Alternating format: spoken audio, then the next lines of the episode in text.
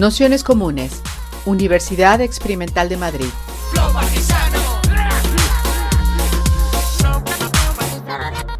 Toda la información en nuestro canal de Telegram Nociones Comunes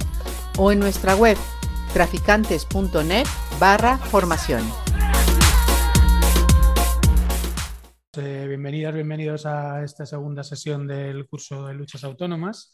que, bueno, como sabéis, estamos haciendo un, repaso no exhaustivo, pero sí alguno de los hitos más interesantes de, lo que han sido los movimientos autónomos o algunas de las referencias de los que hoy se podrían reclamar como movimientos autónomos, luchas autónomas, que como sabéis tiene distintas tradiciones. En ese sentido, pues bueno, una de las que habíamos rescatado, porque es un hito ineludible, es la autonomía obrera italiana, que al fin y al cabo es una tradición de lucha, una tradición filosófica, una tradición de pensamiento, de investigación eh, política, si se, si se, quiere, de investigación militante, como veíamos el, el, último día, y que justo habíamos dejado en la primera sesión, a mediados de los años 60,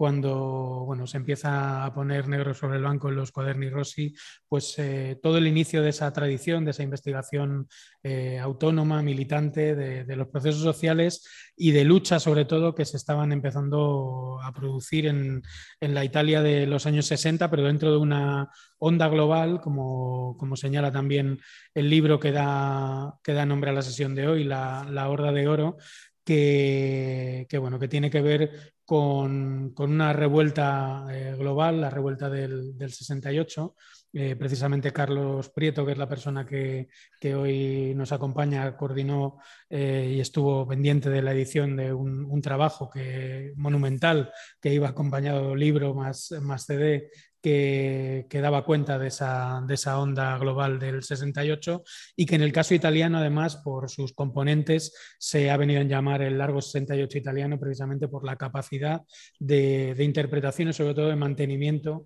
de la conflictividad, de las luchas a lo largo de, toda la, década de los 60, 70 y que, bueno, arraiga en una, en una tradición autónoma italiana especialmente singular y que, bueno, pues ha servido de referencia para muchos movimientos en otros lados. Como os decía, la sesión de hoy, bueno, pues la, le hemos puesto la, de título lo mismo que, este libro editado por Traficantes de Sueños, que ya sabéis que tenéis colgado el PDF en la web, pero que es ampliamente recomendable el poderlos comprar este y todos para poder mantener la, labor editorial y que bueno, que yo creo que es un, libro increíble. Desde luego, quien, quien lo ha podido leer, eh, no solo por los datos, sino por los relatos, por cómo trama de alguna manera todas las eh, líneas que se cruzaron para hacer posible esa eh, gran ola revolucionaria que denomina creativa, política y existencial, que, escriben Aníbal Strini y Primo Moroni, pero que eh, Sergio Bianchi está también detrás de este, de, este, de este trabajo y bueno, que recomendamos, como habíamos puesto también en la bibliografía, que lo podáis leer junto a las otras obras de, de Balestrini que, también os señalamos. Como os decía, quien nos acompaña hoy es Carlos Prieto del Campo, compañero de la Newler Review, editor de la Newler Review en, en castellano y también eh, se encargó en su, en su tiempo de dirigir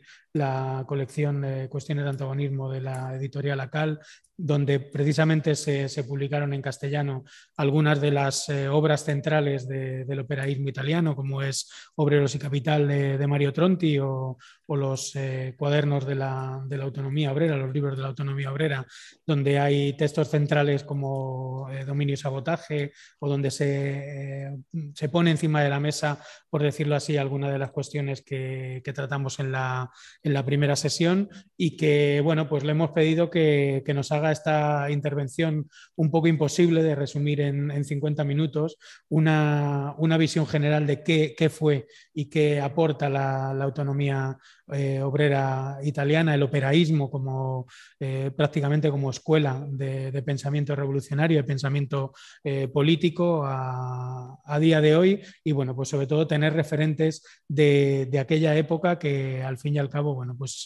fue una época de lucha revolucionaria y también, por lo tanto, a partir de esa lucha revolucionaria de, innovación intelectual, de innovación militante y también de, innovación política. Así que nada, muchas gracias a todos, a todas, a todos por estar aquí hoy y muy especialmente a Carlos desde, desde Bilbao, que bueno, pues nos, eh, nos, va a hacer esta introducción y luego, como siempre, pues tendremos la oportunidad de, lanzar las preguntas que, que, consideremos oportunas o lo que nos haya sugerido el debate. Así que todo tuyo, Carlos. Y muchas gracias. Está el micrófono quitado. Digo que buenas tardes a todos y a todas. Eh, felicidades a Traficantes de Sueños por lanzar esta inagotable tanda de cursos de formación y de agitación intelectual que en mi opinión son cruciales para pensar eh, qué se puede hacer políticamente hoy y para organizar, digamos, una respuesta a la altura de la intensidad de las crisis que estamos, eh, que estamos experimentando en estos momentos. El tema que, que plantea esta, esta, tanda de sesiones, este curso en torno al concepto de autonomía o de o de las prácticas autónomas, eh, partiendo de la matriz italiana, que es una de, una de las diversas o de tantas de las desde que se puede eh, intentar aferrar este concepto, eh, me parece absolutamente crucial. De alguna forma, no se trata de un debate puramente arqueológico en el que estamos intentando efectuar una genealogía precisa de un objeto histórico, como pueden ser determinado tipo de luchas obreras o determinado tipo de luchas sociales, sino que estamos intentando eh, intentar aferrar la especificidad de lo político y de la política en esta precisa coyuntura histórica, en estas precisas coordenadas eh, espacio-temporales que se definirían por, lo que ocurre en España, en el Estado español y en, Europa, y por aferrarlas dentro de la crisis de lo político y, de, y del sistema político, tanto, en España como, como escala europea, en cuyos dos ámbitos de referencia la crisis de, la política y de lo político es sencillamente apabullante. Es desde ese punto de vista, si lo contemplamos desde la provincia de España, pues podemos, eh, podríamos trazar una línea, una línea muy clara entre este concepto que debemos intentar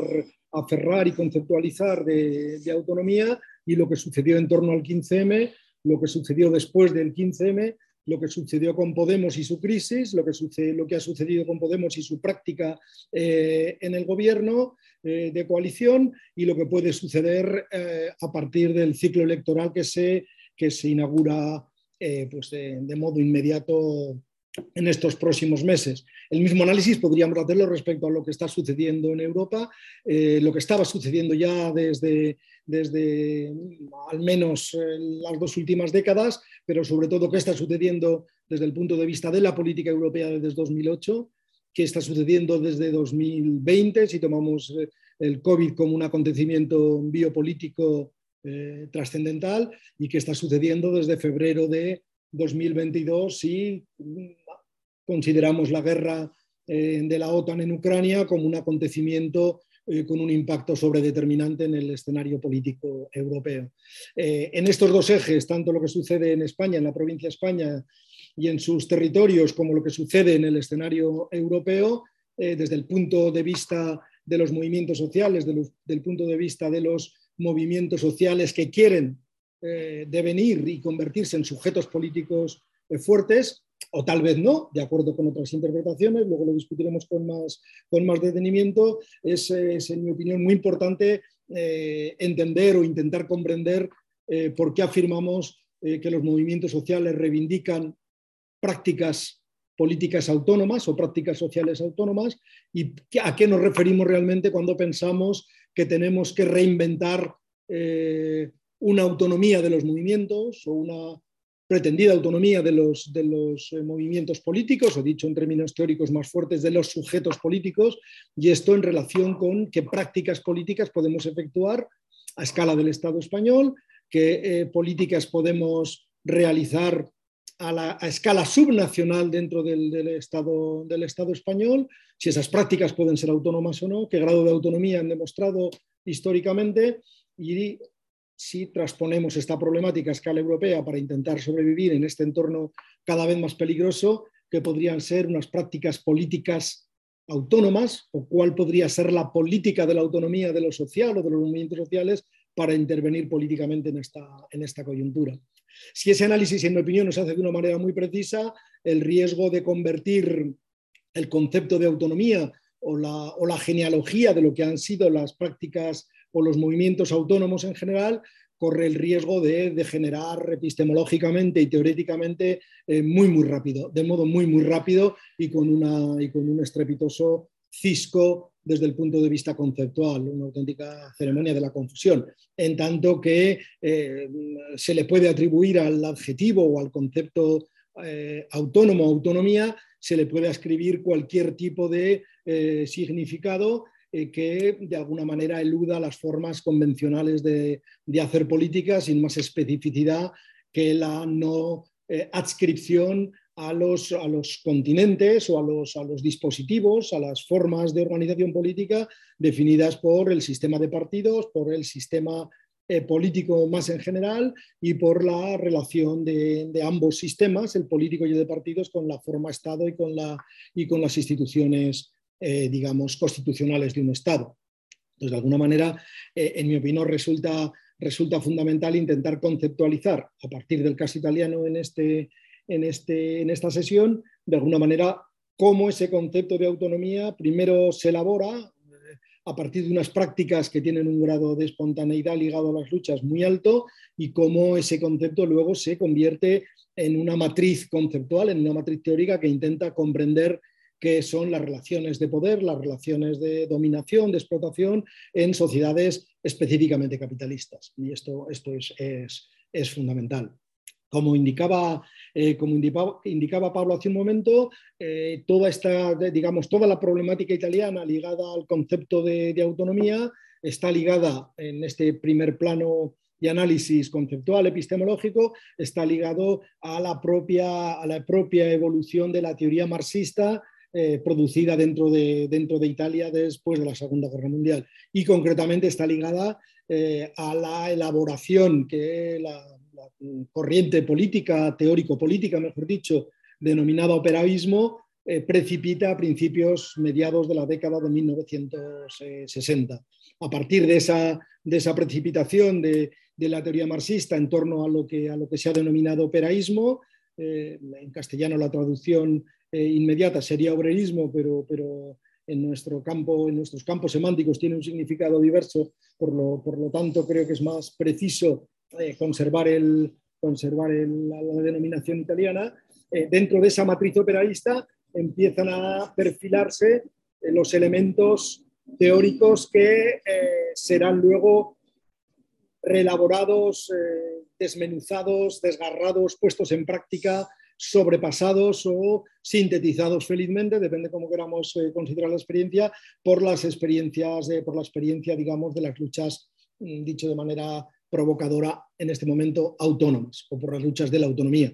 Eh, esas luchas, como sabéis, a partir de, principios de, los, de, la década de 1970, se remiten a una área de trabajo, a un área de intervención política que se autodenomina la autonomía operaia organizada, es decir, la autonomía obrera organizada, es decir, toda una, una gran constelación, una gran, una gran eh, eh, ebullición de prácticas, de conceptos y de, y de luchas que de alguna manera eh, quieren reivindicar este concepto que tenemos que intentar aferrar de manera, de manera lo más precisa posible en términos de rigor histórico y de rigor conceptual, pero sobre todo en, en, términos de invención política, ligando eh, ese concepto y esa práctica de la autonomía eh, a la realidad que se crea en España desde el 15M y a la realidad que se crea en Europa desde 2008. Eh, en el escenario de crisis sistémica brutal en el que estamos ahora y en el, contexto de una ofensiva por parte de las clases dominantes de una, de una dureza y de una ambición de, de, reinventar las formas de dominio realmente, realmente aterrorizante, por decirlo, eh, o, terrorífica, por decirlo, en italiano. Entonces, realmente en ese, este, desde ese punto de vista eh, resulta crucial eh, en este experimento conceptual que estamos haciendo con este, con este curso, intentar comprender qué es la autonomía para verificar si realmente hay conceptos, hay prácticas, hay estratégicas teóricas hay estratégicas prácticas que nos permiten hacer política hoy a escala del, Estado español y en el mejor de los casos con un vector que atraviese la política, la política europea. dicho esto, eh, conviene, conviene un poco, de alguna forma, dar unas, unas pinceladas breves sobre eh, en qué momento eh, un conjunto de prácticas sin nombre, completamente, completamente, digamos, no codificadas por por la, por la teoría política, ni, en último término, por la teoría marxista, comienzan a adquirir una densidad tal, una masividad y unos, unos, unas maneras de, de, comportarse en lo social y en lo político que eh, obliga a la teoría a, empezar a acuñar ese concepto de autonomía. Eh, es decir, eh, si ahora, luego, luego imagino que saldrá en el debate, pero si ahora nos interrogáramos los aquí presentes o interrogáramos a militantes de los movimientos sociales qué quiere decir autonomía o de qué se predica la autonomía o por qué un movimiento o una práctica es autónoma, eh, sería, sería sorprendente ver la variedad de explicaciones que, están de alguna manera flotando en torno a ese, a ese significante. Desde ese punto de vista, eh, en el caso italiano es paradigmático porque eh, en, el, en, el, en, la formación social italiana se generan una serie de procesos que son típicos de, digamos, de la modernidad política y son típicos del proceso, digamos, de, acumulación característico del, largo siglo XX, y eh, que a mí me gusta teorizar utilizando el concepto de Giovanni Arrighi, de, Giovanni de ciclo sistémico de acumulación. Dentro de ese ciclo sistémico de acumulación liderado por la potencia hegemónica estadounidense, se generan una serie de fenómenos de industrialización muy intensos. Eh, que de alguna forma atraviesan el conjunto de las formaciones sociales eh, occidentales y que luego paulatinamente se extienden eh, a las semiperiferias del, del, sistema mundo capitalista a partir de, eh, de, la década de 1970 y 80 y que a partir de la de 1990-2000 hasta el día de hoy prácticamente capilarizan todo el sudeste asiático hasta eh, convertir a, China en la superpotencia en la que se convierte a partir de su ingreso en la Organización Mundial de Comercio eh, justo al, inicio del siglo, del siglo XXI. Eh, desde ese punto de vista, los procesos de acumulación que tienen lugar en Italia desde principios de la década de 1950 dan lugar a una serie intensísima de procesos de industrialización. Italia en esos momentos es un país prácticamente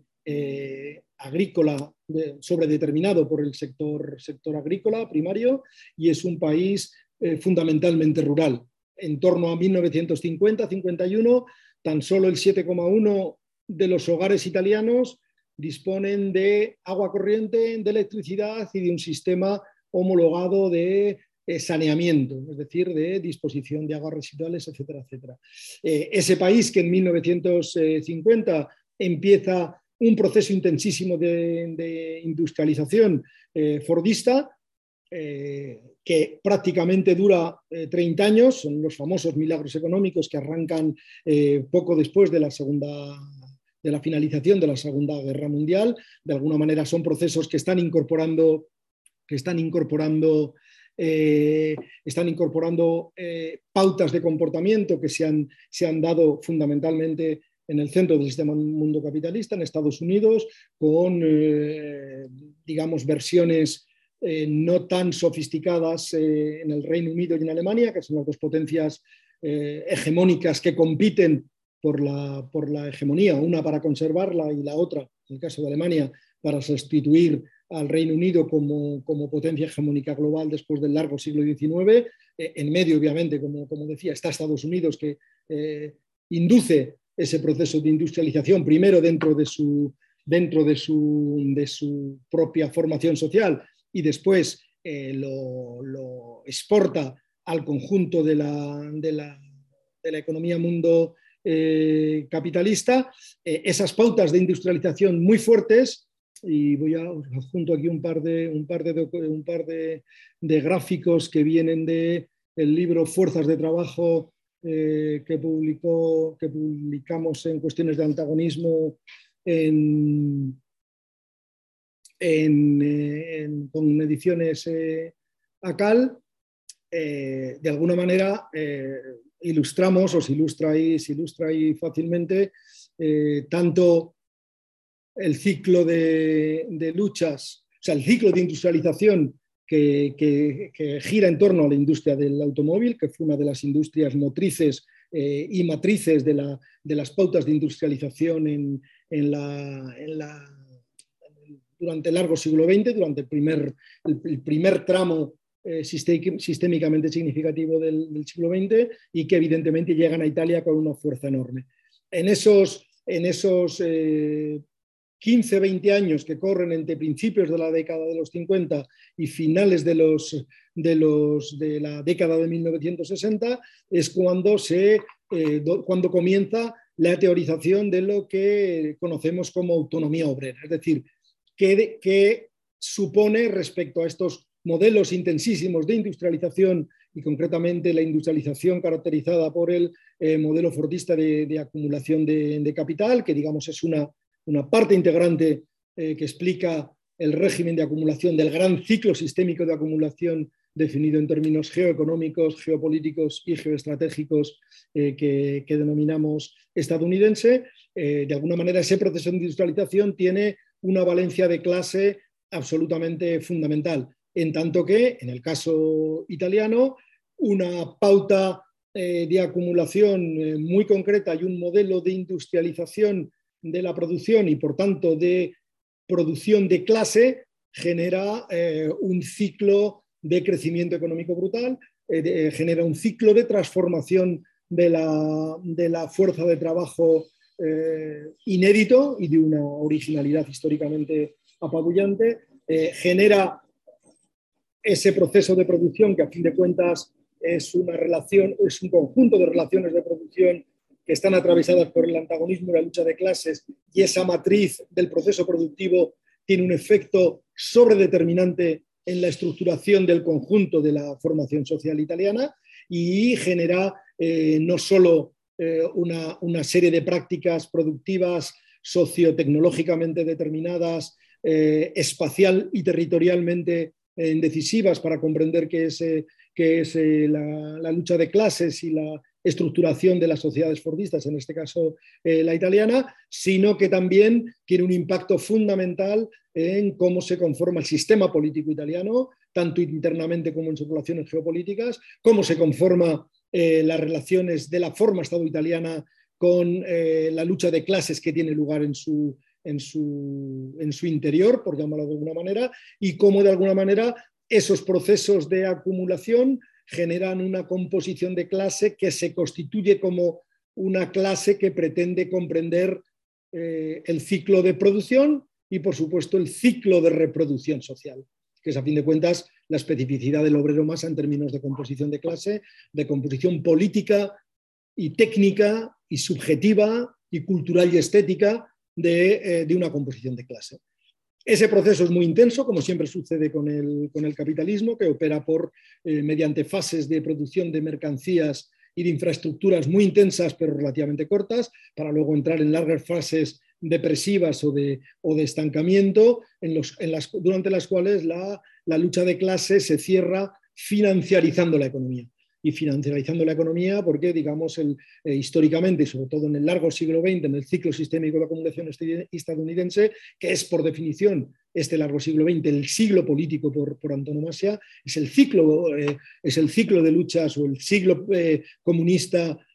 prototípico en tanto que proceso o conjunto de procesos de constitución de la fuerza de trabajo nacionalmente específica, transnacionalmente homogénea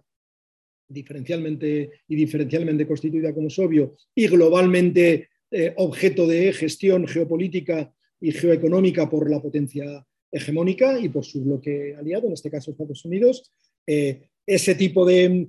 ese tipo, digamos, de, impacto del proceso de trabajo, del proceso de producción, eh, que es la, la, matriz, el alma, el hilo rojo del proceso de acumulación y del régimen de acumulación, por definición siempre genera una determinada composición de clase que no tiene nada que ver con la, con la pura explotación económica, sino que hace precipitar históricamente, en el largo siglo XX, eh, de nuevo es prototípico y paradigmático, hace precipitar todas las modalidades de explotación, de discriminación, de no reconocimiento que el capitalismo ha producido históricamente. Eh, una composición de clase, por definición, tiene un sesgo eh, y una, correlación de género intrínseca, inherente, inmanente al propio concepto de conversión de clase, tiene una, un, vector por definición eh, inherente e inmanente en términos de eh, discriminación racial o de subordinación étnica, por definición tiene un,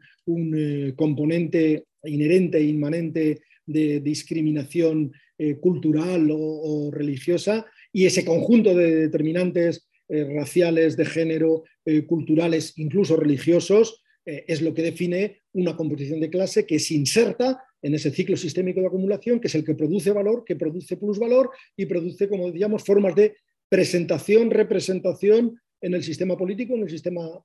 de partidos y en la forma Estado.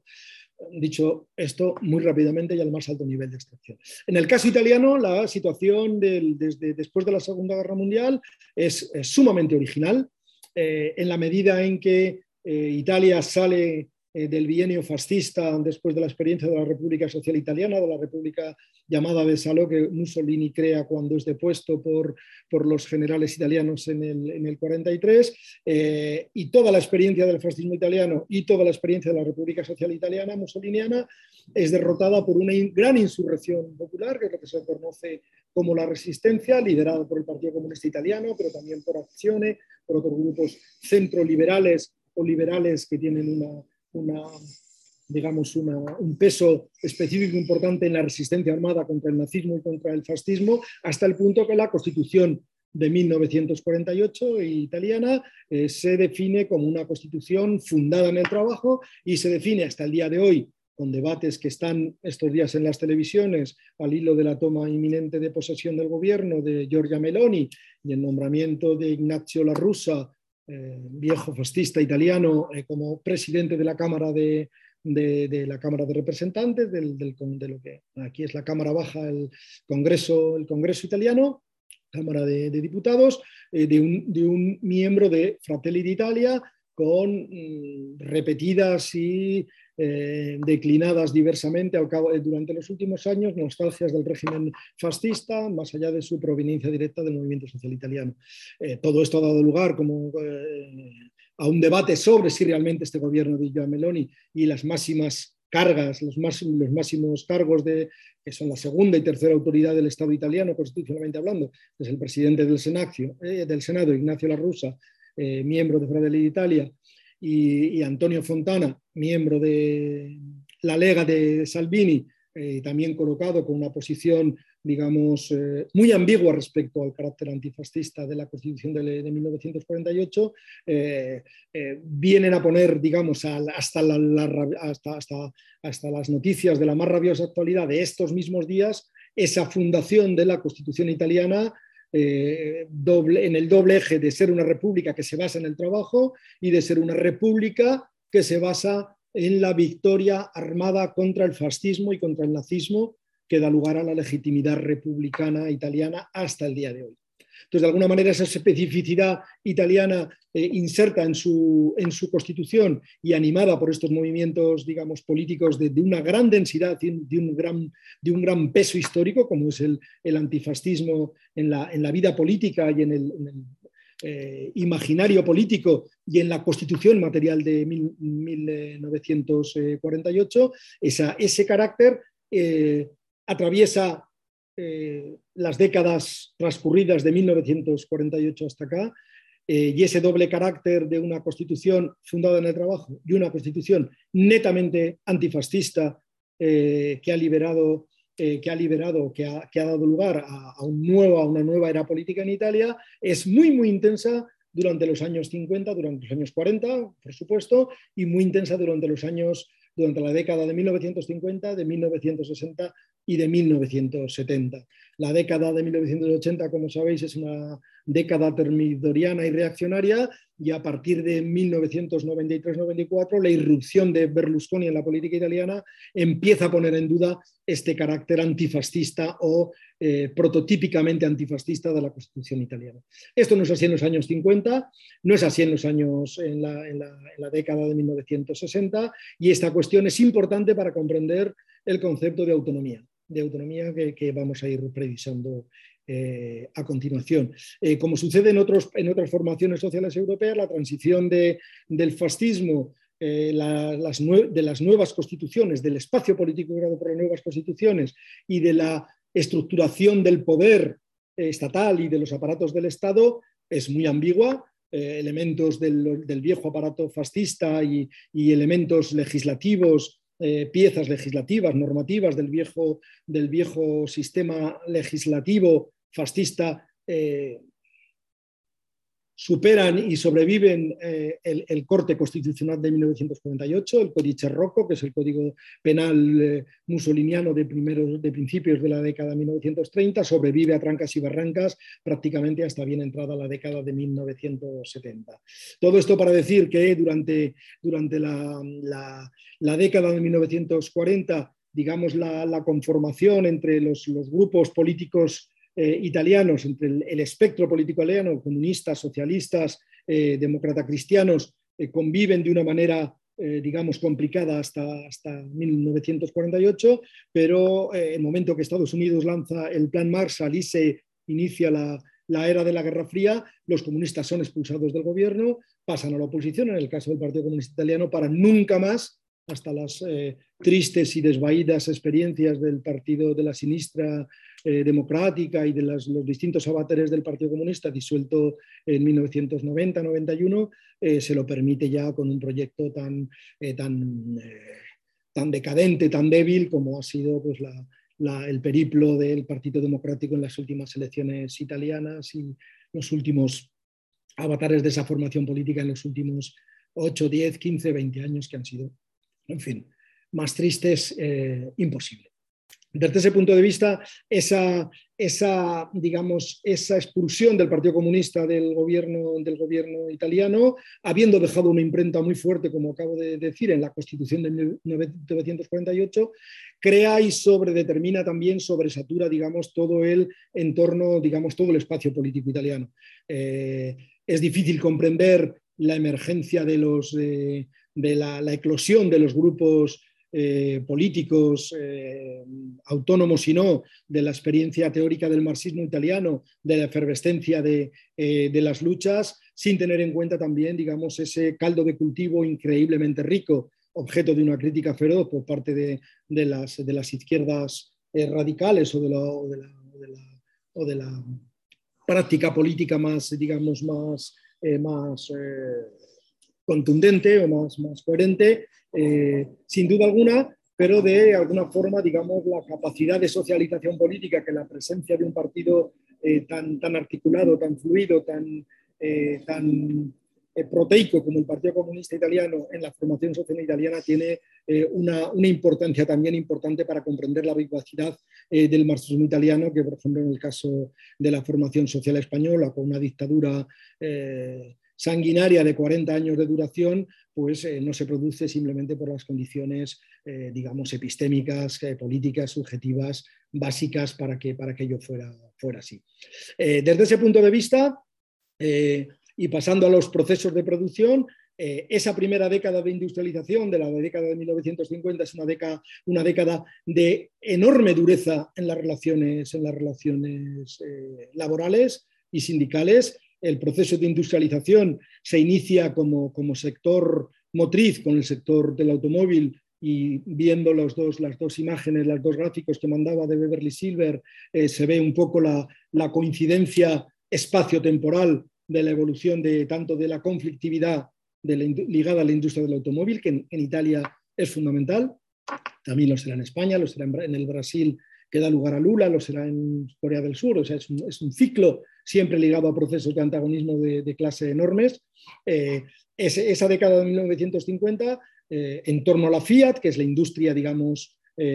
automotriz más importante que estructura de alguna forma el capitalismo italiano desde en esos 20 años. es una década de una gran dureza en las relaciones laborales. En la Fiat durante esos 10 años no hay ninguna huelga, ninguna huelga eh, digamos, reivindicativa. Eh, las jornadas son duras, la disciplina laboral es inflexible, el control de la fuerza de trabajo y de los cuadros eh, comunistas, sino que intentan reivindicar otro tipo de comportamientos empresariales, es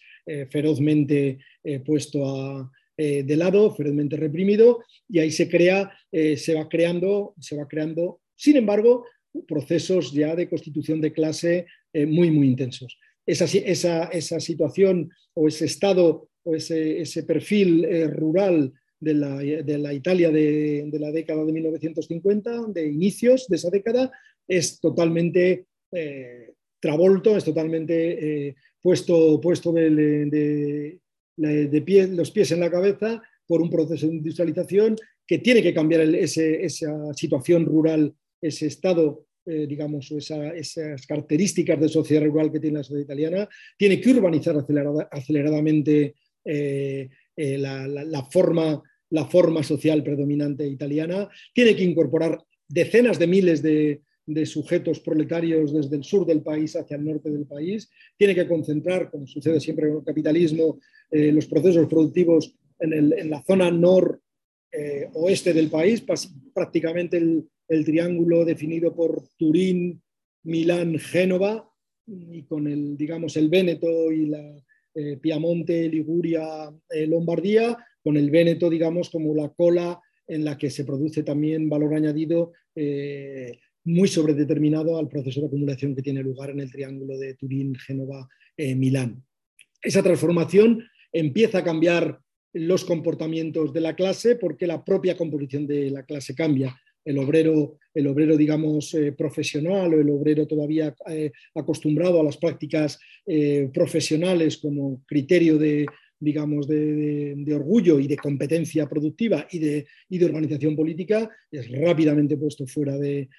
combate. Grandes, esas, decenas de miles de personas que empiezan a estructurarse como fuerza de trabajo estable en torno al ciclo del automóvil y a todo el, el indotto que dicen los italianos, a, a toda la, constelación de empresas grandes, pequeñas y medianas que abastecen el ciclo productivo del automóvil, da lugar a una, a una composición de clase eh, que se llama, se ha denominado sociológicamente, políticamente, el obrero masa, que no cabe en las costuras ni de la composición de clase eh, del obrero profesional, ni en el tratamiento político eh, que sindical y políticamente tanto los eh, sindicatos como los partidos daban al comportamiento de esa fuerza de trabajo. El momento que el obrero masa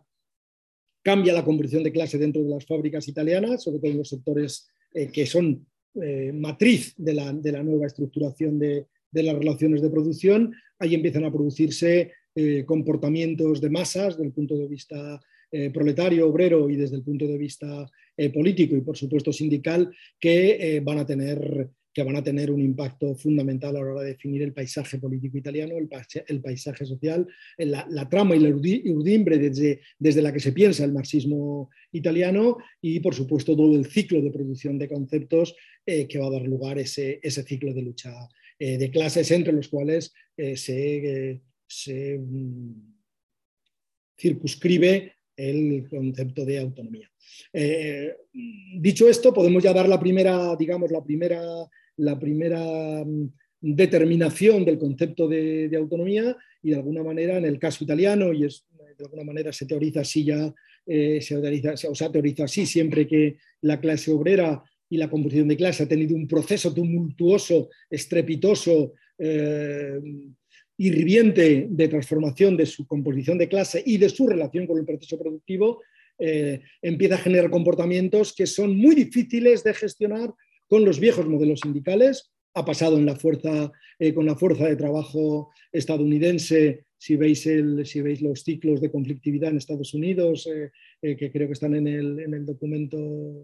en el documento 2 de Beverly Silver, la vieja AFL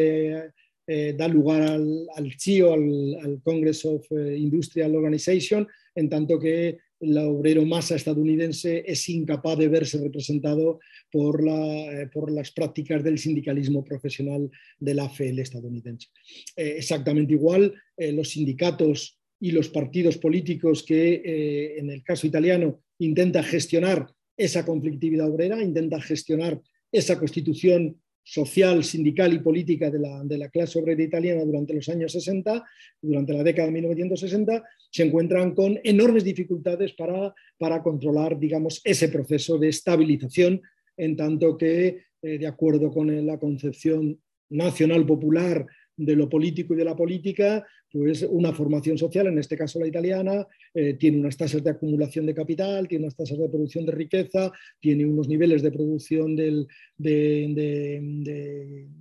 renta y de, de, riqueza, tiene unos índices de crecimiento del PIB que de alguna forma eh, explican, ordenan, justifican y dan, y dan de alguna manera la pauta a lo que, a lo que se considera eh, una formación social o una comunidad nacional popular. Desde, desde, principios de los años 60, esta nueva composición de clase eh, comienza a introducir prácticas autónomas respecto a esas organizaciones sindicales y por ende respecto a esas organizaciones eh, políticas. el hecho de que el capitalismo italiano, los grandes grupos empezando por la Fiat, siguiendo por Pirelli, siguiendo por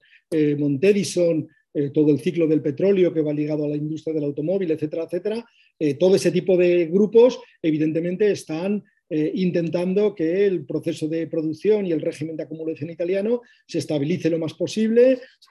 tenga, sea lo más dócil a las necesidades del capital y a las necesidades de acumulación que se producen dentro de la formación social italiana y se trata de que la fuerza de trabajo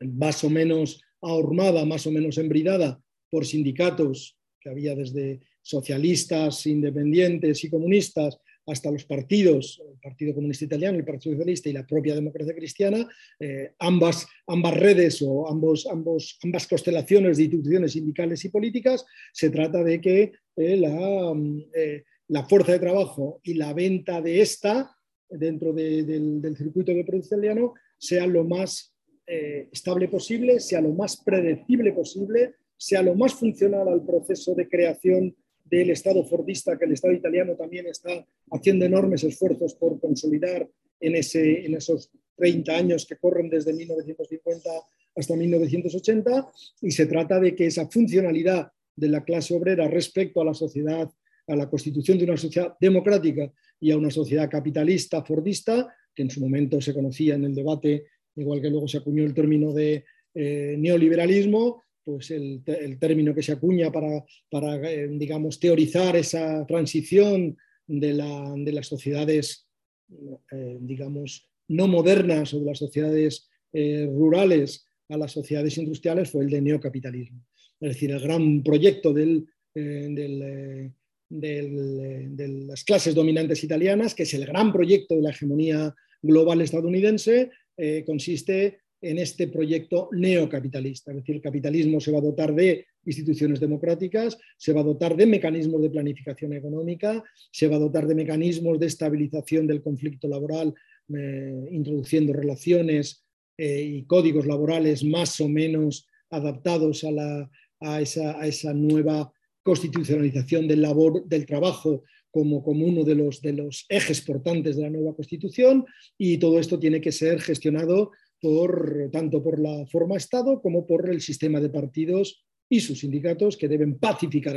el, conflicto, el conflicto laboral y la lucha de clases. Evidentemente en Italia las condiciones, como decía antes con el ejemplo gráfico de la, del carácter rural de la sociedad italiana, son extremadamente duras. el proceso de acumulación, como sucede igualmente en España en condiciones de dictadura, como sucede en Francia, es de una, de una represión y de una dureza enorme que para nada, eh, que para nada eh, ni de lejos eh, intenta seguir la, pauta de la constitución de una constitución fundada sobre el trabajo. Los derechos laborales son pisoteados, los derechos, las, condiciones de trabajo son extremadamente duras en la, cadena y en el circuito del, obrero masa. El grado de, digamos, de no incorporación de enormes estratos de, de, las fuerzas, de la fuerza de trabajo, sobre todo en el sur de italiano, es enorme. Eh, la, decadencia, digamos, de las viejas instituciones eh, no se logra corregir con la velocidad que está imponiendo el nuevo régimen de, acumulación y el déficit en las instalaciones y en las infraestructuras públicas, digamos, todo el circuito de lo que luego se conocerá como salario indirecto es estrepitosamente alto. Es un déficit enorme que no logra eh, dotar de viviendas medianamente dignas a la fuerza de trabajo que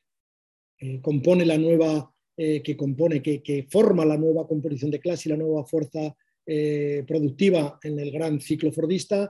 apenas logra sostener eh, un welfare a la altura de, las necesidades de masas de, ese obrero, de ese obrero eh, que se incorpora o de esa que se incorpora por decenas de miles al, noroeste y al noreste de, Italia y no logra ni mucho menos adecuar tampoco ni el sistema de enseñanza, ni el sistema universitario, ni la, digamos, la institucionalidad que debería dotarse, de la cual debería dotarse un Estado si eh, quiere eh, de alguna forma eh, constituir sociedades democráticas funcionales al proceso de acumulación. Ese tipo de deficiencias de, digamos, del Estado, que es un Estado netamente de clase en el caso italiano, y no solo, y esa, esa disfunción de un proceso de acumulación que no, que no quiere respetar derechos laborales y que quiere reconocerlos, digamos, de la manera más lenta y cicatera posible, dan lugar a un increíble conjunto de comportamientos desde principios de la década de 1960 que eh, colocan en escena a ese obrero masa que resulta imposible de pacificar dentro de las, eh, de las unidades fabriles, de las unidades productivas, de todo el tejido productivo que genera el fordismo como régimen de acumulación. Esa fuerza de trabajo no puede ser eh, sometida, digamos, a la paz sindical que los sindicatos socialistas, independientes o comunistas intentan imponer, en algunos casos cabalgando la ola, eh, cabalgando el tigre de una autonomía en las luchas enorme, en otros casos intentando reprimirla y en el caso del sindicalismo fascista, eh, pues eh, directamente intentando pues, ponerla bajo control utilizando tácticas violentas o intimidatorias de, todo, de todo, tipo. esa, esa, digamos, esa gran movilidad, esa, esa gran eh, eclosión de la composición de clase fordista en Italia desde principios de los años de 1960, empieza a generar un tipo de prácticas que no pueden ser pacificadas ni neutralizadas ni sindical ni políticamente, que no pueden ser objeto de una regulación eh, por parte de la forma Estado, en tanto que no, está dotada de un conjunto de políticas de, bienestar que pudieran eh, derivar a tierra ese, enorme malestar social y esa enorme intensidad de las tasas de, explotación del trabajo y evidentemente fatiga a, ser encauzada electoralmente eh, a través, digamos, de un sistema de partidos eh, homologado a la, pluralidad política que, eh, digamos, de boquilla o formalmente reconoce la Constitución de 1948. De alguna forma, eh, la democracia cristiana, una vez que los comunistas salen del poder en 1948-49, no deja de gobernar en la mayor parte de las ocasiones sola, en otras con pequeñas alianzas con partidos del centro izquierda y durante la década de 1980 con el Partido Socialista de Bettino Craxi, no deja de gobernar hasta que la primera República Italiana salta por los aires eh, con Tallentopoli y la irrupción de Berlusconi en el panorama político italiano, lo cual no lleva a la reacomodación de la democracia cristiana que había gobernado durante la friolera de casi 50 eh, años, sino que simplemente eh, desemboca en la disolución y en, la explosión sin remedio de la democracia cristiana como partido hegemónico del sistema político, del sistema político italiano. De alguna forma, esa imposibilidad de regular el conflicto el conflicto laboral en el lugar de trabajo y todo lo que ello supone en, términos de planificación económica neocapitalista, la imposibilidad de que los sindicatos logren embridar esa, fuerza de trabajo del obrero masa en sus reivindicaciones y en sus comportamientos de lucha, eh, y la imposibilidad del Estado italiano, que es una cuestión netamente de clase, de crear políticas de bienestar social, políticas de welfare, que de alguna manera adecúen los derechos de los trabajadores al nivel de desarrollo económico eh, funciona, digamos, como, como trama y urdimbre a partir de las cuales se generan, se sofistican, se enriquecen, se dotan de complejidad y de, y de densidad eh, política y social las prácticas de la autonomía. Entonces, de alguna manera, eh, si decimos autonomía, estamos diciendo, y el caso italiano es paradigmático, como, como estamos viendo, estamos afirmando autonomía respecto a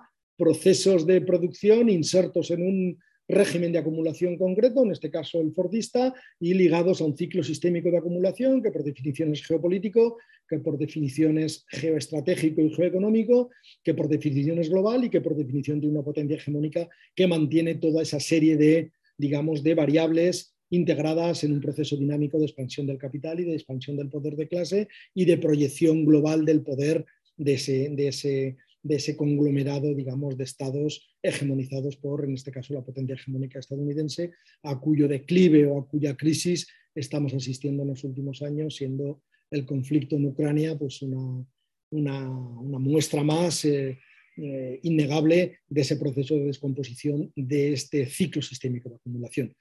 Volviendo hacia atrás, ese régimen de acumulación italiano eh, respecto al cual estas políticas, digamos, estas prácticas autónomas se constituye, se constituye también contra esta complejidad hegemónica global. Estados Unidos nunca permite que el Partido Comunista entre a formar parte de un gobierno en Italia. La democracia cristiana es, un, es una fuerza política directamente involucrada y directamente articulada eh, con el Departamento de Estado americano en los procesos de toma de decisiones sistémicas del capitalismo. Los propios modelos de crecimiento del capitalismo italiano están subordinados monetaria, financieramente, empresarialmente a la gran estrategia eh, geoeconómica de, eh, de, Estados Unidos y de la industrialización de Europa, etcétera, etcétera, etcétera. Ante todo ese cuadro, eh, debajo, en el, digamos, en, el bottom line de, las relaciones de poder y de las relaciones de, explotación, es donde se produce esos comportamientos de la fuerza de trabajo italiana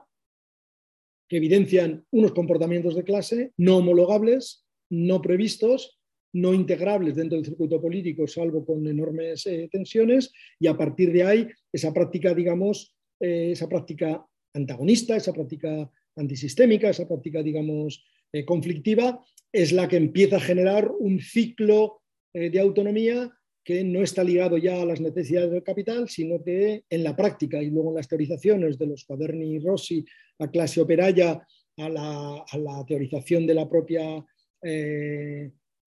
autonomía obrera organizada, todo digamos, el trabajo que hace digamos, de Negri y otros autores durante la década de 1970, se empieza a teorizar, digamos, como un conjunto de comportamientos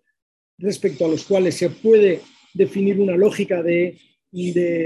acumulación y de densificación de las prácticas coherente, se le puede dotar de una práctica política coherente, se puede traducir el poder que la fuerza de trabajo genera dentro de relaciones de producción en el lugar de trabajo, se le puede dotar de una masividad que de alguna manera convierta ese antagonismo en los lugares de trabajo en una práctica política dotada de mayor espesor, se puede intentar que de alguna manera esa autonomía respecto a la gestión política y sindical de una fuerza de trabajo que no la acepta se convierta en un vector que,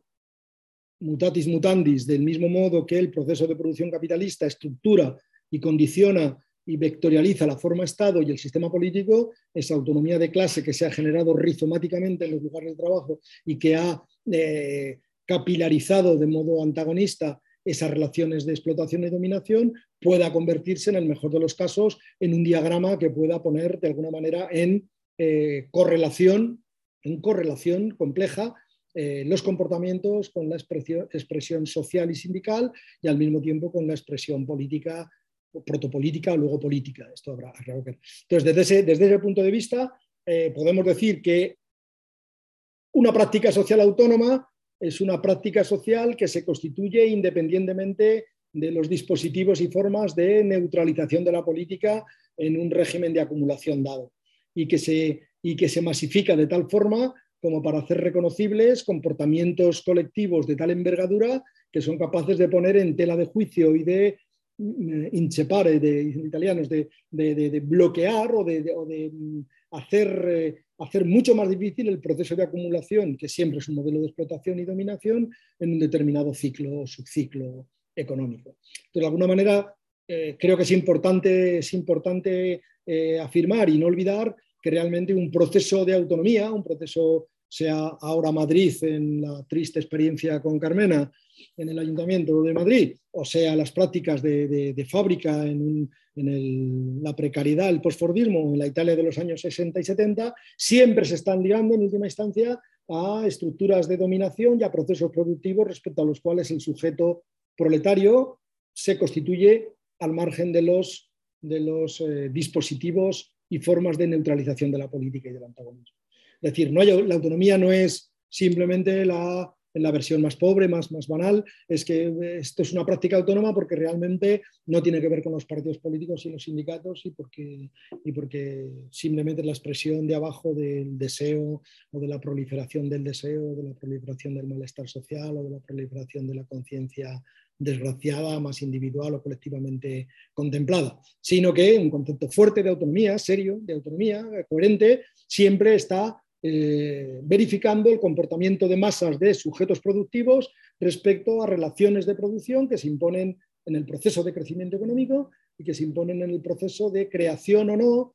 de expansión o de, eh, o de, o de limitación de los derechos fundamentales recogidos en un texto constitucional. Eso es básicamente lo que sucede en Italia durante los años 60 y 70. Los años 60 conocen una conflictividad sindical que, como decía antes, los sindicatos no logran, no logran, no logran eh, dominar, eh, que, el, Estado no logra dominar por métodos democráticos. El primer gran ciclo de luchas, digamos, de, una enorme masividad que arranca en 1969 y que es el punto de condensación y precipitación de cuatro o cinco años de una movilización obrera, productiva, eh, de la fuerza de trabajo extraordinaria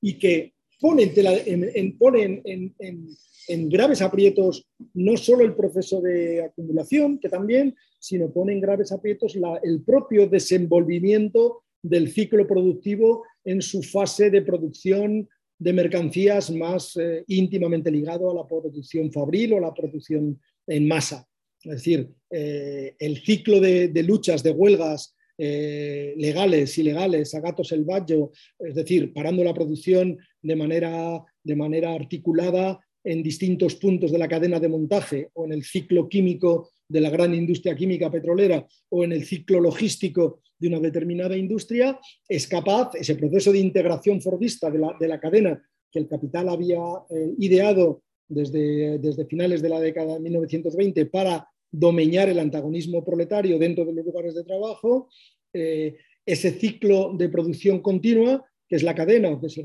gran, ciclo de, la química, eh, de la logística, son realmente, eh, o sea, son otros tantos puntos a partir de los cuales esa fuerza de trabajo antagonista oro masa eh, puede utilizarlos para sabotear directamente la producción en masa, en este caso la producción automovilística del sector químico, logístico, etc. Entonces, de alguna manera, esa capacidad de erosionar el comando capitalista dentro del proceso de producción eh, da lugar a prácticas sindicales, evidentemente, muy agresivas por parte de la fuerza de trabajo, muy, muy eficaces en cuanto al el descoyuntamiento de la, de la producción lisa y sin contratiempos, y da lugar, obviamente, a un ciclo reivindicativo de una, de una virulencia extraordinaria. Tal es así que durante, en 1969 comienza ese ciclo de negociación del convenio colectivo para todo el sector metalúrgico. Es un ciclo, es un ciclo de luchas que iniciado en septiembre eh, conoce picos intensísimos durante esos meses y que, nadie sabe por qué, lo digo cargado de ironía, en 1969, el 12 de diciembre de 69, se salda con la explosión de varias bombas en la banca de agrícola, agrícola de Milán, en Piazza Fontana mata 12, 15 personas que estaban allí simplemente haciendo sus transacciones bancarias eh, intenta meter un vector, digamos, de, terror estatal o de terror patronal o de terror de las clases dominantes, llamadlo como queráis, extremadamente fuerte en, la, en esa movilización, digamos, general de una fuerza de trabajo que quiere ser autónoma en sus prácticas sindicales, que quiere ser autónoma en sus prácticas sociales, culturales, estéticas, afectivas y que quiere ser autónoma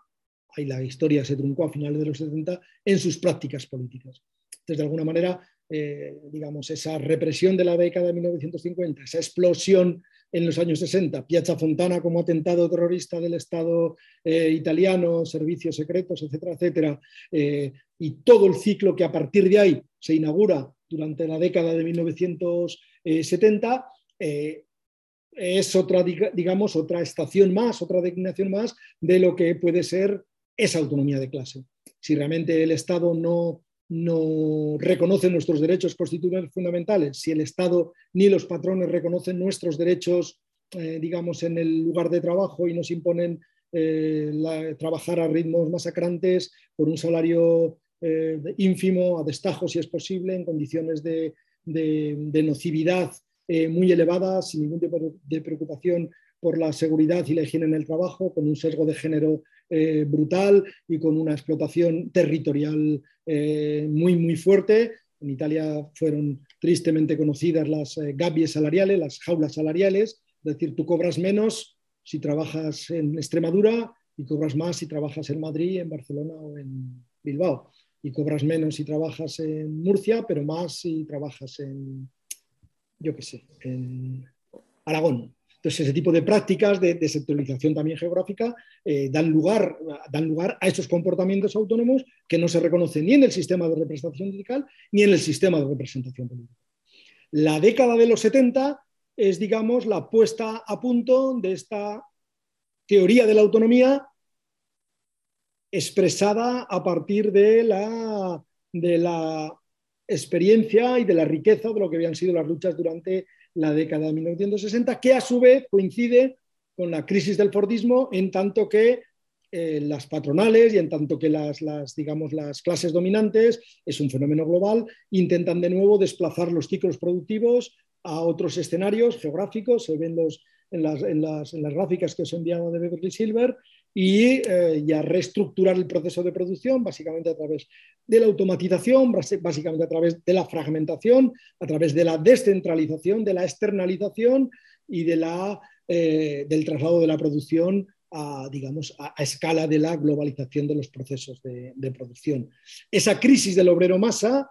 es también un acicate para pensar de otra forma las prácticas autónomas que se habían puesto a prueba durante la década de 1960. Allí irrumpe también muy fuerte el movimiento feminista a principios de la década de, 1970. Hay toda una serie de luchas que se cruzan con estas, que se interseccionan, que se articulan, que se eh, densifican, que se complejizan recíprocamente y ahí empieza toda una, toda, digamos, toda una reivindicación de un tipo, digamos, de política que también el Estado italiano y el Fordismo en general tiene enormes dificultades para integrar.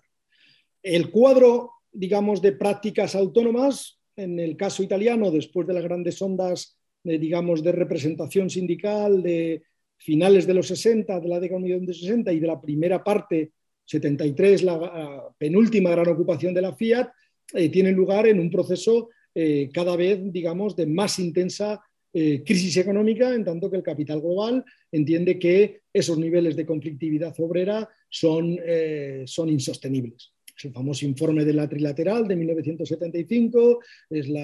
los diversos shock petroleros de esa, de esa, década, de esa misma década, y todos los procesos de estagflación, de inflación, estancamiento, que el propio, el propio modelo de acumulación fordista, que es un modelo político y cuyos puntos, digamos, de fricción son estrictamente políticos, no logra, eh, no logra estabilizar. Ahí las respuestas son de todo tipo. O sea, son respuestas de intensificación de la autonomía sindical, son respuestas de, eh, digamos, de eh, lucha armada o de lucha paramilitar o militarmente organizada con toda la, toda la gama, digamos, de respuestas que conocen los movimientos sociales italianos, desde la brigate... Carlos, Llevamos, llevamos ya la, hemos llegado ya a la hora. Sí, sí, estoy acabando, estoy acabando. Ah, vale, perfecto. Estoy acabando ya, cinco minutos. Entonces, hay realmente toda esa práctica, esa práctica, digamos, de autonomía, de autonomía social, de autonomía laboral, eh, se expresa en los 70 en toda la gama de comportamientos que queráis, que queráis eh, digamos, eh, imaginar. Y podríamos de, podríamos de alguna manera expresarlos o describirlos, si el curso fuera más largo, con absoluta, con absoluta minuciosidad. Es decir, hay desde, una, desde esas prácticas laborales que siguen siendo de sabotaje dentro de las estructuras productivas, sigue siendo esta constelación, digamos, de organizaciones armadas que van de las más centralizadas a, después de 1973, 74, 75, sobre todo 77, mucho más difusas en el territorio, muy pequeñas, muy, muy eh, digamos, eh, carentes de centralización estratégica, al contrario de lo que se afirmó luego en el proceso 7 de abril, cuando detienen a toda la autonomía organizada con, con Negri a la cabeza, eh, se trata de, de comportamientos autónomos tan masivos que logran generar respuestas de todo tipo en torno a modelos de constitución que son inasimilables por el sistema de partidos y por el sistema político italiano, desde la insubordinación antagonista en la cadena de montaje y en la fábrica hasta la lucha contra la precariedad en todas las formas, digamos, de acciones, eh, digamos, armadas, acciones directas de grupos cuya eh, efusividad, cuya eh, carácter de, de fisión social son simplemente, son simplemente apabullantes. Pero no hay que olvidar que en ese momento los elementos más conscientes de la, fuerza de trabajo, también el movimiento feminista, son muy, muy, eh, están muy atentos a cómo se está transformando el proceso de producción y están muy atentos a las estrategias que la patronal y el Estado están utilizando para derrotar esa fuerza de trabajo que podría convertirse a partir de estas prácticas autónomas en sujetos políticos autónomos. Es decir, eh, tanto la lucha armada de las Brigadas Rosse y de las organizaciones armadas menores, como las de la autonomía obrera organizada, como la de, en alguna forma, el Partido Comunista Italiano, dentro de su enorme confusión para leer esa coyuntura, comprenden que el capitalismo se está reestructurando, que el modelo fordista está siendo objeto de un ataque brutal, que la estabilidad en el empleo se está transmutando en precarización creciente, que la concentración productiva se está, eh, está mutando en una eh, expansividad territorial de la producción, la teorización de Tronti de la fábrica y la sociedad de principios de los años 60, la fábrica se convierte en la sociedad, la estructuración de la fábrica la estructuración de la formación social, etcétera, etcétera, eh, ya se convierte en una realidad en el postfordismo o en el postfordismo van la letra, que es la década de 1970, y tanto, por hacer molaridades muy simples, tanto, digamos, la respuesta armada a esa crisis del obrero masa como la respuesta de la de la autonomía eh, operaria organizada, de esa difusión del conflicto en el territorio, como eh, los intentos de dar representación electoral de distintos grupos de la extrema izquierda o de la izquierda radical eh, para, meter presión al Partido Comunista Italiano y al Partido Socialista y de alguna manera mover el sistema político, ninguna de las tres logran comprender o logran, logran aferrar, logran organizar políticamente, y en el caso de las dos primeras, de modo autónomo, de modo, digamos, que de alguna manera eh, rinda tributo a, esas prácticas sociales autónomas, no logran paralizar el gran proceso de reestructuración que la relación capital, que el capitalismo global y, por supuesto, el italiano están intentando poner en marcha desde mediados de la década de 1970. Las tres, digamos, sobre la, respuesta autónoma en general, de, todo, a todos estos niveles, digamos, de inasimilabilidad y de no neutralización por el sistema de partidos, son respuestas a esta crisis de la estrategia política de la fuerza de trabajo fordista, con todo su enriquecimiento endógeno, feminista, antirracista, etcétera, etcétera, eh, a la gran respuesta, digamos, de reestructuración del capital eh, que lleva a las formaciones sociales occidentales al postfordismo y a lo que después de 2008 se convierte en un postfordismo a la N-potencia todavía más brutal y, y destructivo, como ahora se está demostrando claramente en Ucrania, y que en el sur global se convierte en la gran ola que acaba con el desarrollismo en la década de 1980 con la crisis de la deuda y que durante las dos, tres décadas siguientes se convierte pues, en el entorno, digamos, neoliberal a ultranza, en el cual a su vez eh, entra la emergencia de China, de India y sobre todo de China como potencia, eh, como potencia global. Eh, con, esto, con esto acabo, el tema es, en fin, hemos hecho una brevísima introducción, pero el asunto es ver realmente que es una práctica autónoma respecto a un régimen de, acumulación, a una composición de clase y cómo la autonomía de lo social puede o debería convertirse en autonomía de lo político y la autonomía de lo político en la producción de sujetos políticos capaces de enfrentarse a las formas Estado y a las estrategias del neoliberalismo. El 15M fue una pequeña, un pequeño ensayo, Podemos ha sido otro y lo que sucede a partir de ahora pues debería reivindicar las mejores esencias de, la autonomía y de la autonomía de clase y proletaria a todos los niveles de la existencia social. Eh, muchas gracias, Carlos. Yo creo que en 55 minutos no caben más palabras, ¿no? Es eh, capacidad de alocución. Hay que ser, productivo, proletariamente. Sí, sí, no, no, a tope. Bueno, pues eh, dejamos un momentito para que podamos ir pensando intervenciones, preguntas. Eh, a mí se me ocurren, para empezar, algunas eh, cuestiones que pueden servir de, resumen y luego alguna, luego alguna pregunta. O sea, la primera, la primera gran lección de la, autonomía obrera y en concreto de, la trayectoria de Cuaderni Rossi tiene que ver con, algo que, que, a día de hoy no se hace mucho, que es eh, pensar políticamente ni desde tu momento concreto ni desde tu nación concreta. Es decir, que eh, yo creo que la, visión de conjunto, ¿no? de la capacidad de armar conceptualmente lo que está pasando en todo un ciclo, en toda una época, y, y cómo se inserta tu, particularidad, tu concreto, tu, eh, sistema productivo, en este concreto el, italiano, en ese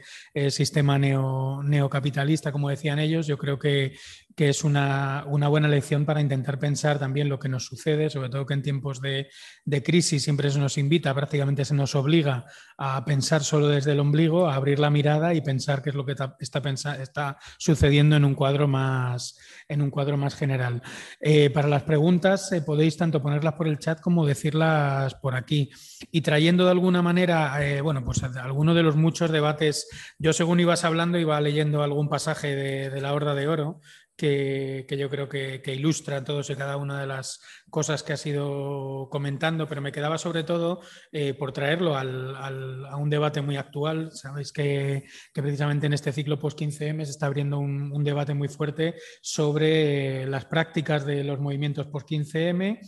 y también sobre las formas organizativas y el debate de la, organización. ¿no? Es decir, precisamente en los años 60, dentro del grupo de Cuaderni Rossi, se produce un, debate, desde luego, de, altura e interés mucho más grande que el que quizás se está produciendo ahora y que tiene que ver con, ese, con ese elemento. Es decir, en un punto en el que existe ya una tematización, un análisis, una investigación sobre estos procesos de autonomía obrera, ¿no? es decir, que que, están eh, suficientemente cartografiados, discutidos, eh, puestos en, cuestión, surge dentro del grupo de Cuaderni Rossi una discusión sobre cómo practicar, ¿no? es decir, cómo densificar, como has señalado tú, el, término eh, sería eh, cómo espesar de alguna manera esas eh, prácticas que ya se vienen produciendo, que son las prácticas del boicot, del sabotaje, de la insubordinación a la, norma sindical, de insubordinación política al sistema de, partidos heredado de la, posguerra y que de alguna manera también dentro del régimen italiano tiene una respuesta con el, con el Estatuto de los Trabajadores que se, se aprobará en el, en el 70, porque que tiene que ver con intentar pacificar de alguna manera el país, pero bueno, dentro de de la autonomía obrera y de Cuaderni Rossi, eh, surge esa, nueva publicación en el, 64, que es eh, Clase Operaya, que, precisamente quiere poner encima de la mesa ya no tanto esa tematización, sino el problema de la organización.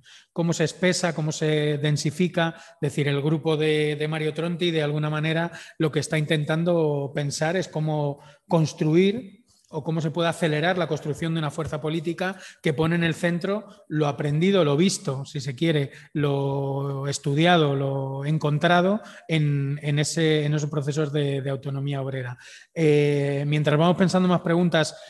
¿Podrías darnos unos eh, titulares, si puede ser, de, lo que fue la, eh, esta nueva propuesta de, de Clase Operaya y del trabajo de, Tronti eh, en, ese, en ese debate que tiene con, con Pancheri desde el 62 hasta, el 64, que yo creo que, resuena bastante con cosas que, estamos, que estamos hoy, hoy pensando o discutiendo? Tienes el micro apagado, Carlos. O sea que dicho de manera muy sintética, el debate es que realmente eh, Tronti, Negri, eh, Cachari también está en clase operaya, básicamente lo que quieren es convertir la producción teórica en un vector de intervención en las luchas que se están produciendo espontáneamente en, las, en, la, fábrica. Es decir, eh,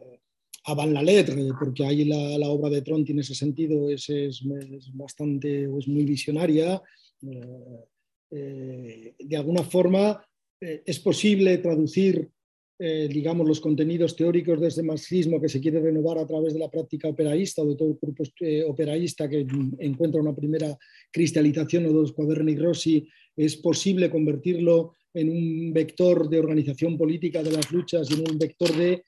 constitución política de esas luchas. Es, posible crear, que esa es un poco la hipótesis de clase operaria, que es muy, es muy intempestiva en el momento en que se produce. La experiencia de clase operaria es, corta, pero muy intensa teóricamente, en tanto que plantea cuestiones que eh, la autonomía obrera, dicho en el sentido más lato, no, en, la, autonomía obrera organizada de, la década siguiente, eh, pues prácticamente está, está, considerando hasta el momento de la gran ola represiva de finales de la década de 1970 y lo que viene después. Es decir, es posible que nuestra práctica teórica intervenga de tal manera en las luchas que éstas puedan dar un salto cualitativo del lugar de producción a la constitución del sujeto político, dicho de manera muy, muy brutal.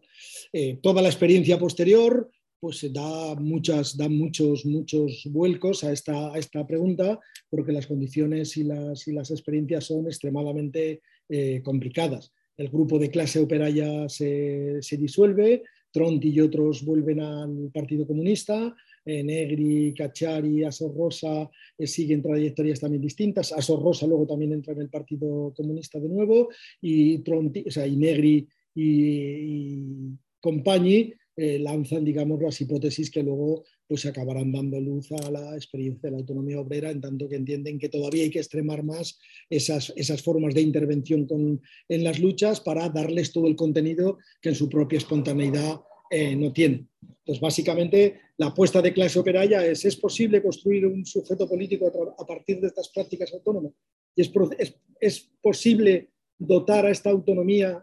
de la fuerza de trabajo y de la composición de clases de masa? ¿Es posible dotarla de una teoría para que esa autonomía no sea el puro, la pura expresión, digamos, eh,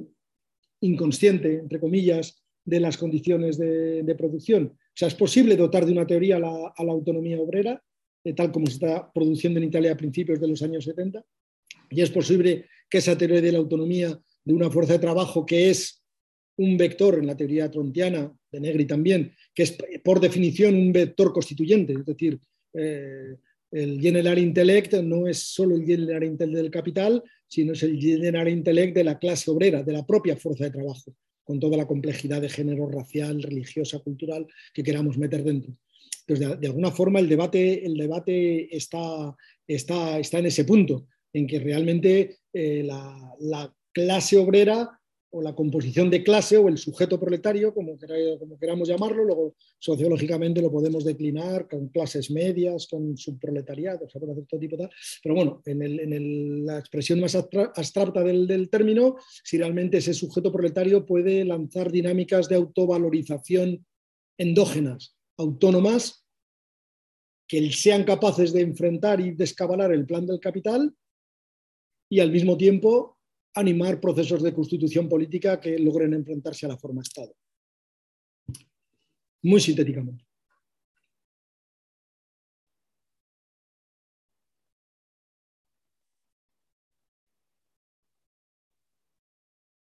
Micro, Pablo. No, que no, no, no, sabía si había alguna cuestión más, porque yo tengo aquí apuntada alguna, alguna cosa más. Eh, y, que tiene que ver con, con, la pregunta sobre cómo construir autonomía hoy. ¿No? Es decir, en la sesión anterior, cuando hacíamos un repaso de, de las distintas líneas de, investigación obrera, que, en el fondo son una pequeña genealogía también de la autonomía obrera italiana, que tiene que ver con CLR James, con, eh, la tendencia Johnson Forest, con, parte de socialismo o barbarie y, Daniel Moté y toda esta eh, trayectoria, eh, aparecía la, crítica de, que, bueno, que, parece que en, que en las tendencias autónomas hay una confianza infinita en la, inmanencia de las luchas, ¿no? en una especie de espontaneidad que siempre está, está ahí presente. Eh, independientemente del debate, que tiene que ver con que a Negri hay que leerle a través de Spinoza y eso eh, bueno, pues tiene toda una derivación eh, filosófica que, a día de hoy no, o sea, que para hoy tampoco nos, nos interesa especialmente, pero sí nos interesa el volver a preguntarnos el, eh, cómo construir una, fuerza política que parte, como lo hizo la, y eso es la autonomía, que parte como lo, hizo la autonomía italiana en lo que tú has llamado las prácticas sin nombre. Es decir, que eh, normalmente se están buscando en el, en el, redil, por decirlo así, de las eh, prácticas políticas al uso, las formas organizativas, las formas de lucha que queremos eh, impulsar o propulsar. Cuando la autonomía lo que enseña es que precisamente eh, las formas de antagonismo no son las formas de antagonismo conocidas, sino precisamente las desconocidas. ¿Cuál es la expresión de la lucha de clases a día de hoy? Y esa expresión es una expresión que, no está dada, que no está sabida. No es el típico de hay que volver a juntar a los movimientos sociales, es una nueva reunión de las luchas ya existentes. Es decir, la lucha de clases es una lucha por inventar en el, terreno, en el terreno de la economía política de aquí y de ahora eh, y en el campo de la reproducción social aquí y ahora, pero entendido en procesos mucho más, más amplios. Es decir, que yo creo una pregunta para el curso, esto no es solo para, eh, en concreto para ti, Carlos, sino que es una, una pregunta que yo creo que debe ser hilo conductor del, del curso, ¿cuáles son o dónde hay que buscar esas prácticas sin nombre que deben adquirir una densidad que merece acuñar el nombre de, autonomía, ¿no? usando palabras que has dicho tú en la, en, la, en la, sesión. Y bueno, es por lanzarlo también como pregunta a ti y como pregunta que, nos va, que nos puede guiar el, conjunto, de, el conjunto del curso. Y, la, otra, la otra pregunta eh, sería... Eh, Teniendo en cuenta que la sesión que tenemos el sábado del curso eh, viene Juancho y nos hablará de la experiencia de la, eh, autonomía, por decirlo así, vasca de los, de los años 80, eh, también procesos de este tipo se vivieron en, Euskadi en los, en, los años, en los años 70. ¿no? Precisamente existe eh, bueno, los grandes ejemplos de la coordinadora de fábricas de Vizcaya, de las huelgas de Vitoria, que tenían que ver mucho también con este obrero masa, eran en esencia el mismo, el mismo sujeto y, con formas políticas, formas de asociación que excedían el ámbito sindical, el ámbito nacional, podríamos decir también, y el ámbito eh, partidista construido en la, en la, transición y que de alguna manera eh, eclosionan un, nuevo modelo, un nuevo modelo político. ¿En qué medida eh, podríamos mm, también pensar en el modelo vasco una, una, transición en ese sentido hacia, hacia esa nueva, eh, esas nuevas formas de, lucha y esas nuevas formas de, antagonismo que se, que se, produjeron en los 70 y que eh, eh, la autonomía de los años 80 en, cierta medida tiene similitudes con, muchas de las cosas que, pasan en Italia porque desde luego desde un punto absolutamente o radicalmente distinto también en el, en el modelo o en el, en, en, Euskadi se produce un largo 70, un unos largos 70 que, que no suceden en, otras, en otras partes del Estado. Y, nada, pues eh, si quieres vete dándole a eso y, animaros a pedir la palabra, porque si no, aquí tenemos, yo, yo tengo cosas apuntadas para estar cinco días. La, primera cuestión que planteas es, eh, es fascinante, evidentemente sea, realmente qué son hoy prácticas sociales autónomas o qué no son hoy prácticas sociales o políticas autónomas. El punto es que eh, en 2022, con la ruptura del ciclo fordista, no solo, sino también del ciclo postfordista y con la introducción de formas de explotación y de explotación cada vez más, más brutales y más salvajes y más, y más autoritarias y más violentas, como de alguna manera se está viendo en todo el ciclo bélico que empieza con la primera guerra del Golfo, continúa con la segunda y ahora, pues tras haber dejado en medio toda la crisis bélica de los Balcanes, ahora hace crisis en, Ucrania por razones geopolíticas evidentes. O sea, realmente ahí el, problema es que esa constitución autónoma mm, se hace más urgente que nunca, en tanto que, y de nuevo la guerra de Ucrania es un laboratorio perfecto para, para tomar medidas al, problema, eh, los sistemas de partidos claramente no, logran aferrar ni los contornos de la crisis y no logran aferrar ni, la, ni las respuestas mínimas a,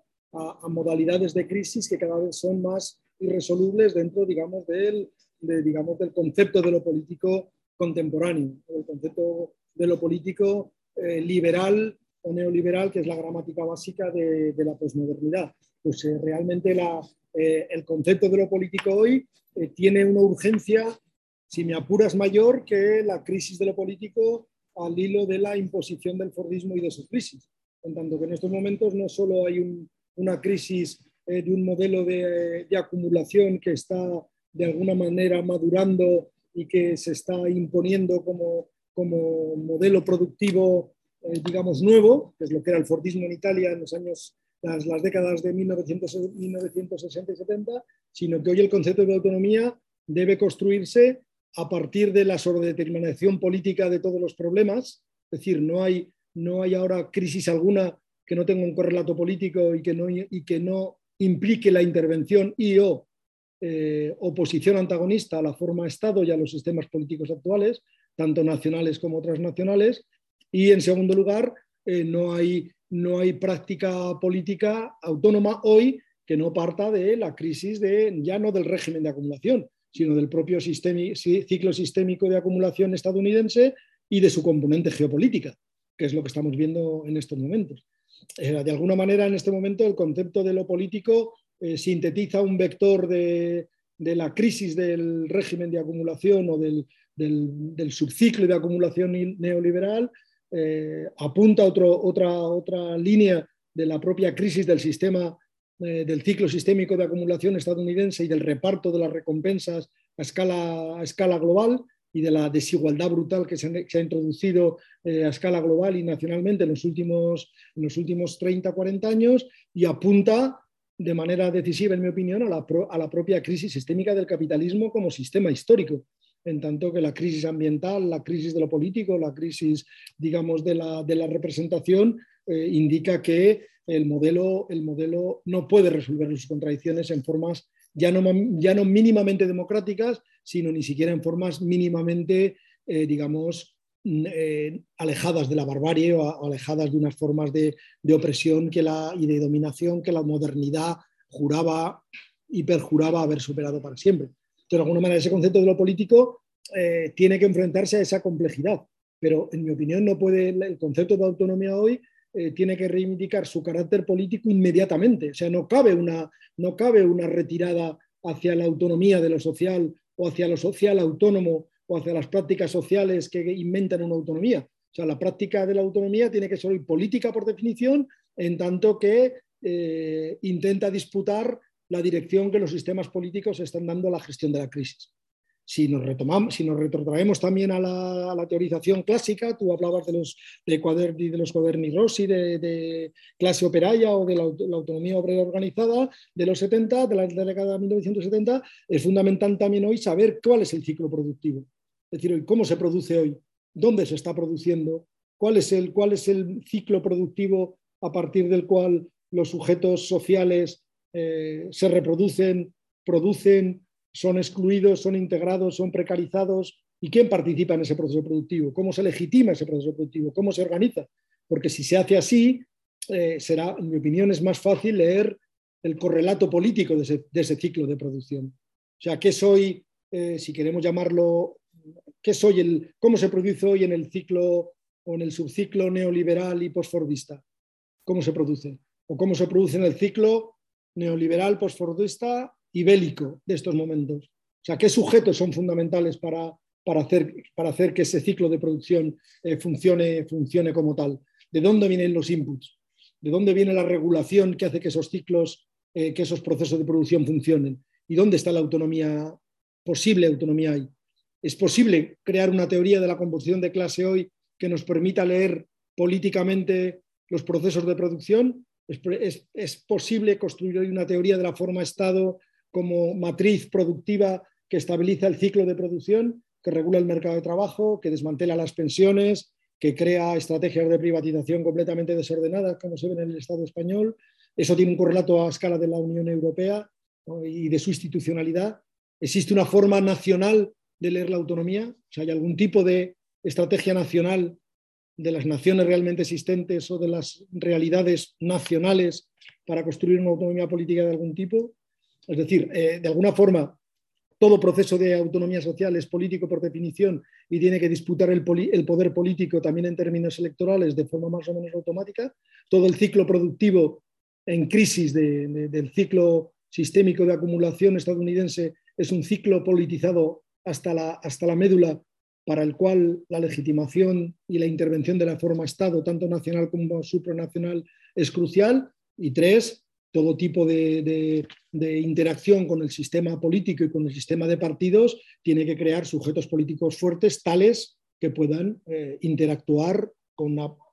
explícita voluntad de destruir los sistemas de partidos actuales y su corrupción estructural, como está eh, ampliamente demostrado durante los últimos de las últimas dos, tres décadas, de Maastricht hasta acá o desde, desde el informe de la trilateral hasta acá, depende cómo queramos contemplar el ciclo, el ciclo político. Pero en todo caso, cualquier práctica autónoma hoy tiene que ser una práctica ligada al análisis minucioso del proceso de producción y una práctica que implique en su proyecto inicial un proyecto de constitución de sujetos políticos eh, autónomos, eh, diversificados pero con capacidad de poner en jaque a los sistemas de partidos y a, los sistemas políticos realmente existentes. Y todo ello, con esto acabo, tiene que tener una perspectiva transnacional y a poder ser postnacional, porque cualquier tipo de estrategia nacional en estos momentos, y peor si es nacionalista o, o reivindicación de la comunidad popular nacional, está condenada a crear unas segmentaciones y unas molaridades simplemente reaccionarias como se ve en Europa, como se ha visto con Ucrania, como se va a ver en Italia y como se ve aquí en el Estado español, pues cada santo día del año. Muy bien. Pues nada, la pregunta de Euskadi se la dejaremos también a Juancho. Es que nos, hemos ido ya de tiempo y tenemos que, ir, que, ir, cerrando. Si no hay ninguna cosa más. Una pregunta, por favor, de los Claro, por eso digo que si hay alguna cosa más, que es Una pregunta.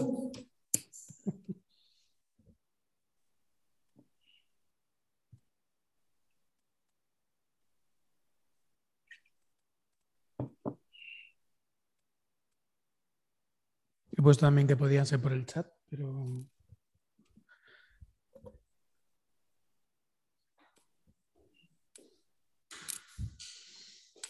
Bueno, dejamos la opción también de, mandarla a posteriori, si a alguien le da mucho, le da mucho corte. Y en cualquier caso, eso, retomaremos con, el caso eh, con el caso vasco este mismo sábado que, viene, viene Juancho. Y, nada, pues podremos seguir con, estas y otras cuestiones. Así que nada, muchas gracias a todos, a todas por estar por aquí y muchas gracias, Carlos, por haberte prestado aquí a esta sesión maratoniana. Gran placer. Un beso. Hablamos. Hasta luego. Chao, chao.